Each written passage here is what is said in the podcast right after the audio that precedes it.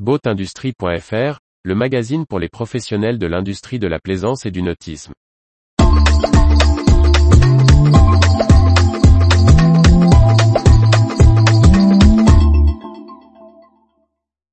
Anticiper les changements de la plaisance et de ses entreprises.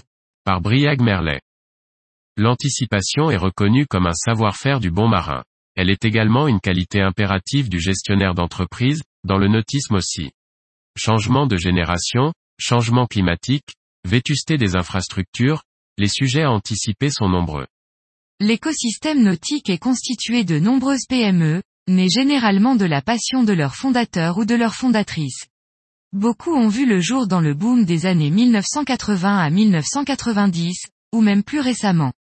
L'heure de la retraite sonne pour certains des gérants, qui incarnent leur entreprise. Il est donc essentiel d'anticiper l'échéance, avec des tuilages et une communication ouverte sur ces changements à venir, pour les faire dans la douceur.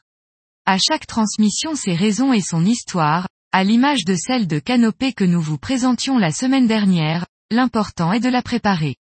N'hésitez pas à nous en informer, l'actualité intéressant généralement plus largement que vous ne le croyez.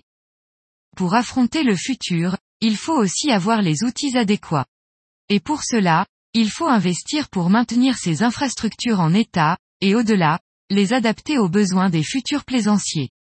C'est ainsi que les ports de plaisance se doivent d'investir, comme vient de l'annoncer par exemple le port du Croesti. Moralité, patron d'entreprise, gestionnaire de port. Toute la communauté doit penser plus loin que le bout de son étrave.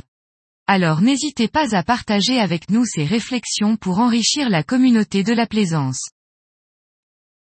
Retrouvez toute l'actualité pour les professionnels de l'industrie de la plaisance sur le site boatindustrie.fr et n'oubliez pas de laisser 5 étoiles sur votre plateforme de podcast.